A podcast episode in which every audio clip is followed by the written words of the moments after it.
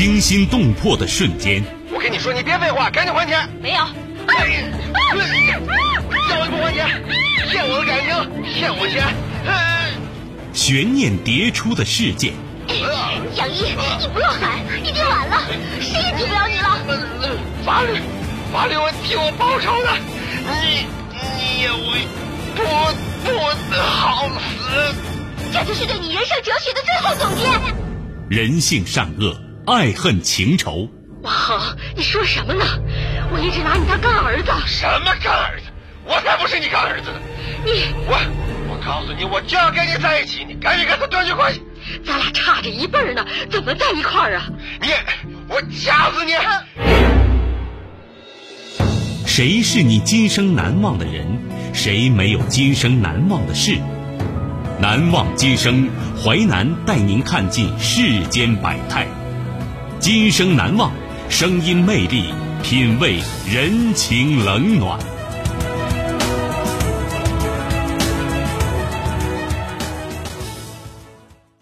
欢迎您收听《今生难忘》，我是淮南。事件回顾：时间二零零五年，地点辽宁，人物王强、王学国、林秀贤，事件劫杀情侣的恶魔。下集。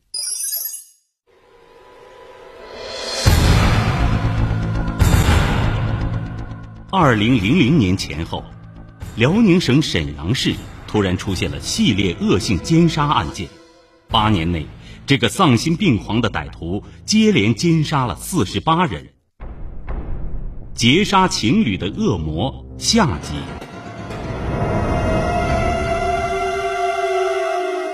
恶魔的童年。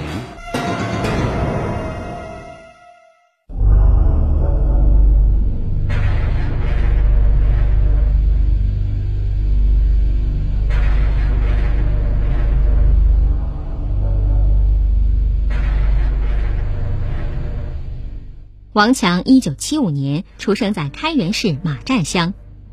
王强的童年是极为不幸的，这主要是因为他的父亲王学国。王学国是村中有名的六亲不认的赌鬼。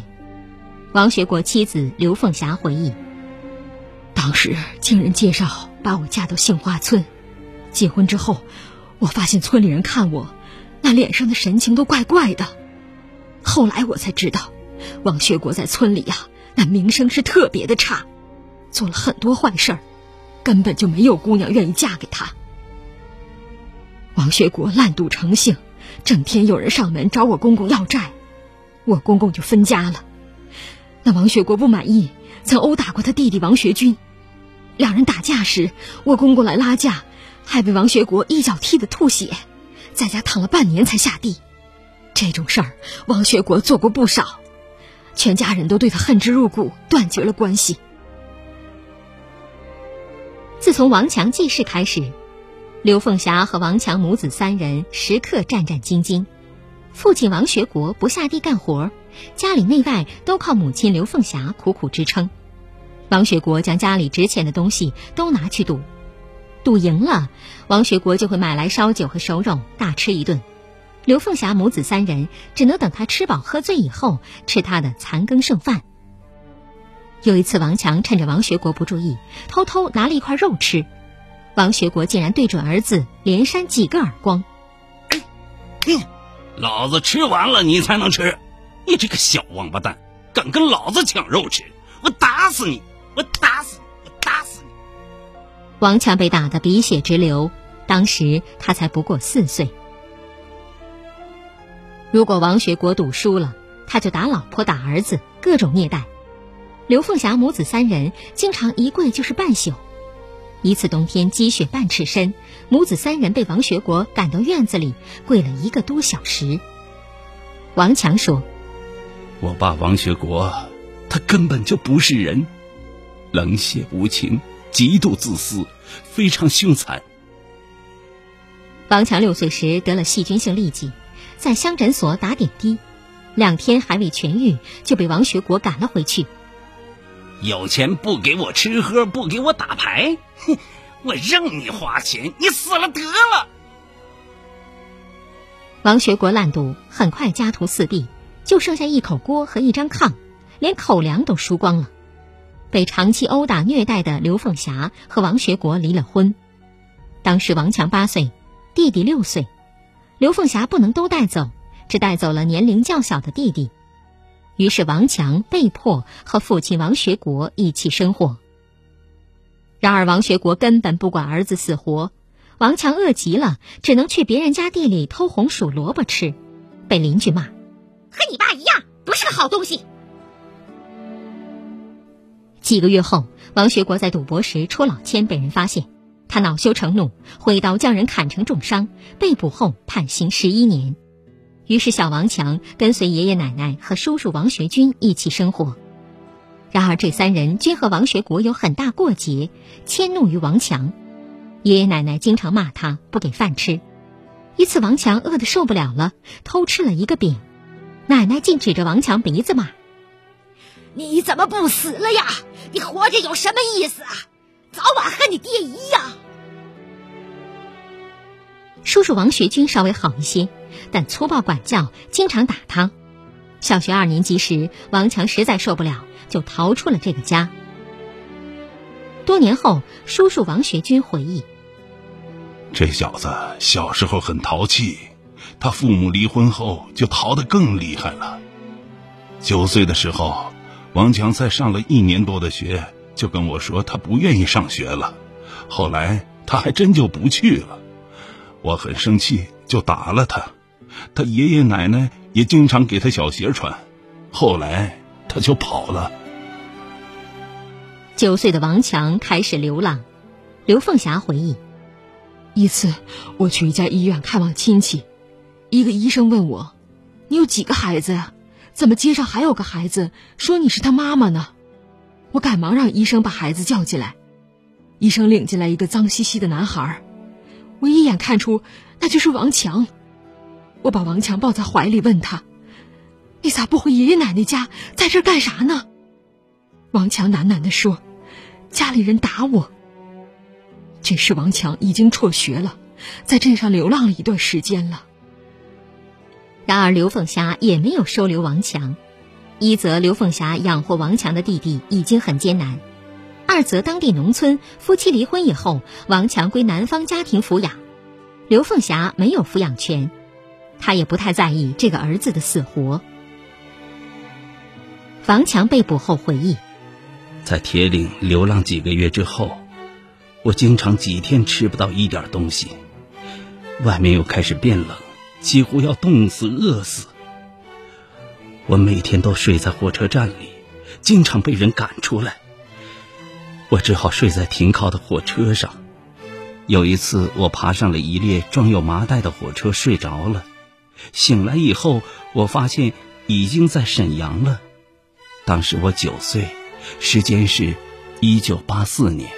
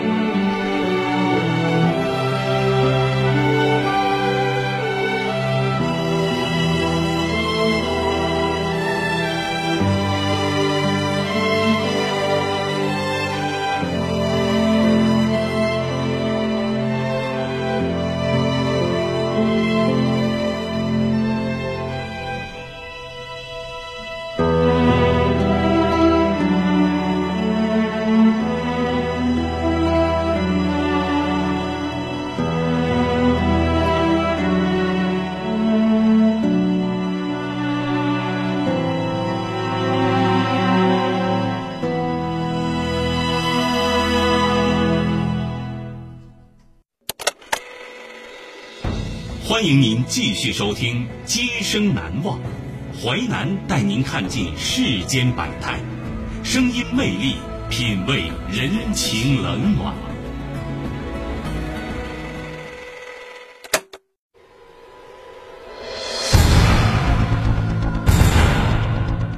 二零零零年前后，辽宁省沈阳市突然出现了系列恶性奸杀案件。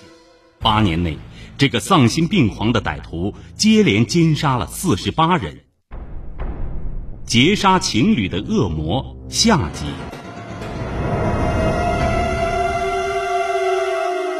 恶魔养成记。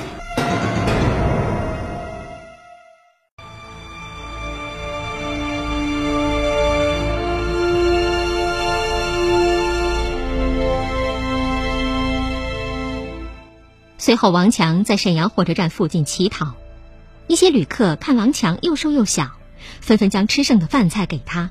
王强不但能吃个半饱，竟然还能乞讨到几角钱。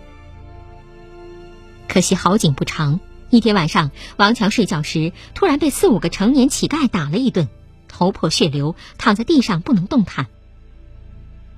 几个小时后，一个车站老民警巡逻时发现了奄奄一息的王强。老民警将他背到车站派出所，细心包扎了伤口。让老民警奇怪的是，九岁的王强没有流下一滴眼泪。后来，民警给他下了一碗挂面，又打了两个鸡蛋，让他吃饱了肚子。多年后，王强回忆：“我永远不会忘记那碗面条。一年多来，这是我第一次吃饱饭。”老民警又温和的问他：“说说吧。”你的家在哪儿？我可以把你送到收容遣送站，送回原籍老家去。然而，无论民警怎么问，王强就是不说话。王强明白，回到开原老家也是死路一条，反而留在沈阳能多活几天。老民警看王强不说话，误以为他是哑巴。见王强衣不蔽体，冻得瑟瑟发抖，老民警就把自己一件外套送给了他。第二天一早，王强就逃走了，还是在车站附近乞讨。因怕被遣送回去，王强见到民警就跑。见王强耐着不走，这伙乞丐又连续殴打王强三四次。王强一则继承父亲的性格，天生很硬；二则他从小被父亲毒打，已经习惯了。有时被打得不能动，他甚至爬回火车站。这伙乞丐对王强百般凌辱。王强后来跟随一个师傅扒窃，师傅和他双双被捕。王强因年龄太小，被教育一通，释放。一九九一年六月，十六岁的王强扒窃时被警察抓了现行，这次年龄够了，被劳教两年。此时王强已经流浪七年，受尽各种折磨和虐待。王强认为，这个世界上没有人把我当人看。没有人对我好过，这些人和我爸一样，都不是人，个个都该死。我仇恨社会上的所有人。后来，王强交代，十四岁时，他看到曾经欺辱过他的乞丐在河边睡觉，王强捡起一块大石头，朝他头部猛砸过去。王强只有一米五八，力气却也不小，几下把乞丐砸得头破血流，口鼻出血。然后一脚将他踢到河里，乞丐落水以后还在挣扎，最终乞丐死没死，王强不知道。既然已经有了人命，王强决定破罐破摔了。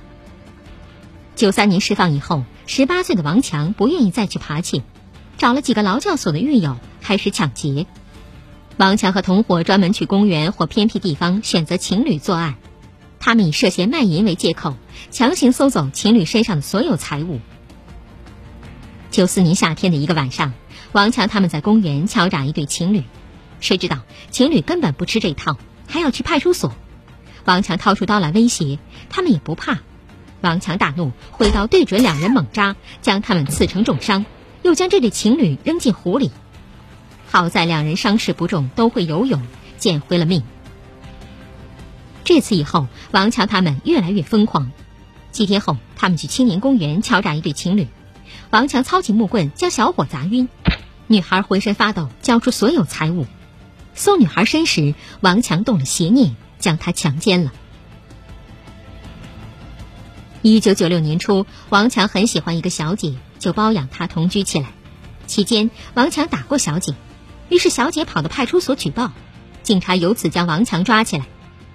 王强承认了伪装警察敲诈勒索，最终被判处劳教三年。一九九八年十二月四号，王强因表现良好提前释放。此时，王强更痛恨女人，认为她们都不是好东西。同时，他下了单干的决心，避免被同伙出卖。可惜，王强仅有一米五八，身体瘦弱，一个人持刀抢劫恐怕很容易失手。于是，王强决定干脆先杀人，然后再抢劫强奸。从劳教所释放当天，王强就赶到沈阳南运河边作案。他用铁棍将一个散步的女孩砸晕死后抢劫，将她强奸。几天后，王强又在沈阳西塔区将一女青年用铁棒打倒后强奸。随后一年，王强认为自己单独作案的就有二十多起，杀死十几人，不知是死是活的已有十几人，强奸七八人。这段时间，王强作案并不完全为了钱，主要是一种报复。抢到的钱不足以让他生活。平时，王强在一家小吃店打工，端端盘子。休息时，王强就伺机作案。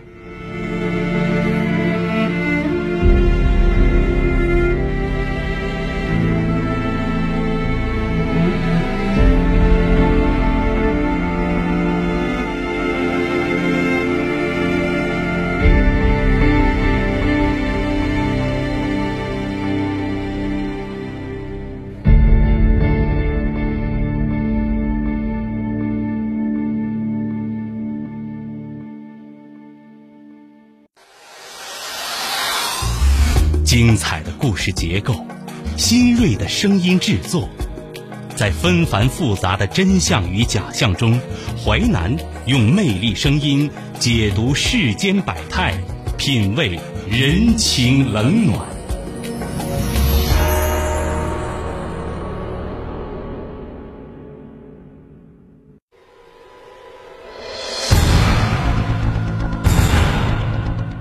二零零零年前后。辽宁省沈阳市突然出现了系列恶性奸杀案件，八年内，这个丧心病狂的歹徒接连奸杀了四十八人。劫杀情侣的恶魔下集。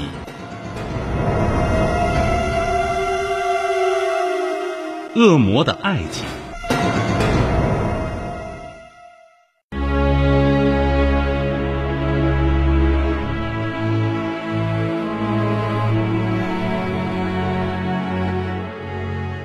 一九九九年末，杀人恶魔王强的人生出现了转机。王强惊讶地发现，人生中第一次有个女人对他很好。她是小吃店做服务员的林秀贤。林秀贤是一个贤惠的朝鲜族姑娘，她喜欢上了王强，觉得他老实能吃苦，不爱多说话。两人朝夕相处，逐步产生了感情。王强发现，他的衣服有人洗了，他的被子有人叠了。王强发烧，林秀贤还照顾了他好几天。王强从小到大，没有人对他这么好过。但王强即便和林秀贤谈恋爱期间，他仍然四处杀人，有的时候仅仅是为了一件小事儿。王强常去一个干洗店洗衣服，这家人看王强是外地人，就多收几角钱。王强认为这家人看不起他。两千年八月凌晨四点多，王强拿杀猪刀去干洗店。没想到这家人当晚出门了，只有老太太在。王强一刀将老太太刺倒。老太太问：“我又没得罪你，你干嘛要杀我呀？”王强说：“你们整天多收我钱，啊这又是多大的事儿啊！没工夫跟你们费口舌。”说罢，将他杀死。邻居干洗店老太太遇害第二天。王强和往常一样上班，还和其他店员一起去现场看热闹。老太太遇害不到一个月，林秀贤主动提出要和王强结婚。王强回忆：“我当时很感动，觉得终于有人爱我了，我也要有家了。我当时发誓，从此以后不再干这种事儿了，老老实实打工做人，好好过日子。”两人结了婚。因为贫穷，一切从简，仅仅在小吃店请熟人吃了一顿便饭。婚后，夫妻二人回到开原租房子。林秀贤对王强很好，不让王强做任何家务，关怀体贴，还烧得一手好菜。没多久，林秀贤怀孕了。二零零一年六月，生下了一个大胖小子。有了儿子以后，王强特别高兴，他发誓：我爸他不是人，从我小时候就虐待我，我才会去犯罪的。我一定要对儿子好，让他丰衣足食，将来走正道。林秀贤产后在家照顾孩子，家庭收入依靠王强一人。王强只读过一年书，找不到什么像样的工作，只能打零工，收入很低，仅够全家吃饭，渐渐连房租都付不起了。慢慢，林秀贤开始抱怨，认为王强连养家都不行。王强想去再抢或者偷，然而他现在已经有了老婆儿子，如果他被捕或者死了，老婆孩子要怎么办呢？他的儿子不就和他一样，那么小就没有爸爸照顾了吗？一年多时间里，王强打几份工，没有去做爱。但是孩子两个月的时候，林秀贤突发急性阑尾炎，被邻居紧急送到医院。医生说手术费要五千元押金，交钱才能做手术。家中全部存款只有两千元，只好向老板借了一千五，还差一千五百元。王强用身上最后一点钱买了一把水果刀，瞄准一个刚刚从银行出来的人。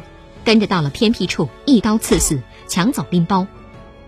林秀贤终于做了手术，王强耗尽了所有存款，还有大笔外债，连买奶粉的钱都没有。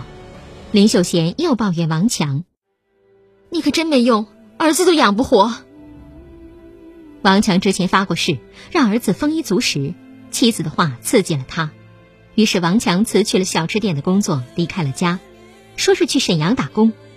没多久，王强果然寄钱回来。林秀贤把所有精力放在孩子身上，忽视了王强。孩子半岁大时，林秀贤突然觉得，丈夫王强变了，似乎成为另外一个人。她突然畏惧起丈夫，时常会不寒而栗。王强在沈阳自然不是做生意，而是重操旧业。这个阶段，王强变本加厉的杀人、抢劫、强奸，如同恶魔一样。二零零三年，林秀贤提出离婚，王强听到后大怒：“你说什么？你知道我为你和孩子都做了什么吗？”王强不同意离婚，摔门而去，两个月没回来。林秀贤无奈之下只好起诉，最终离婚成功。只是王强不愿意失去儿子。将儿子要了过去，勉强交给多年没有联络的母亲刘凤霞抚养。刘凤霞想到王强小时候被他抛弃，吃了太多苦，而且经常寄孩子的抚养费，于是留下了孙子。二零零五年七月二十五号，王强被法院依法判处死刑，押赴刑场立即执行。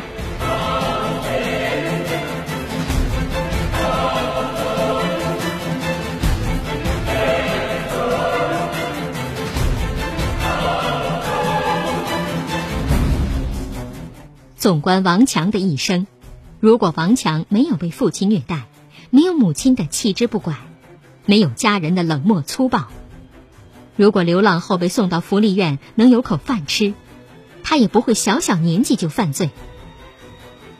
如果王强能够正常读书，他也不会因为无法养活妻儿，重操旧业继续杀人。可是没有如果，恶魔就是这样。一步一步养成的。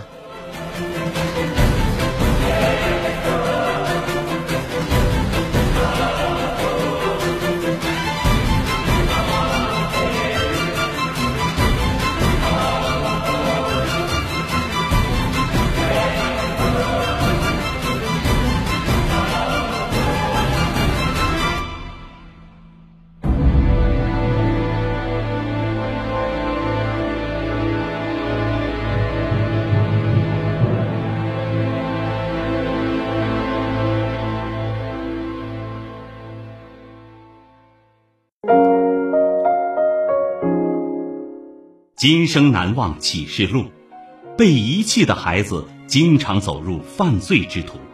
尤其是当他们知道没有人要他们的时候。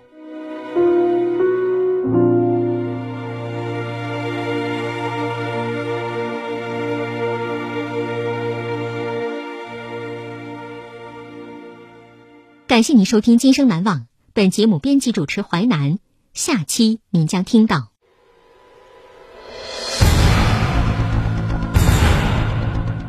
二零二零年七月六号，一个年轻女子报警称，母亲来女士于凌晨在家中失踪。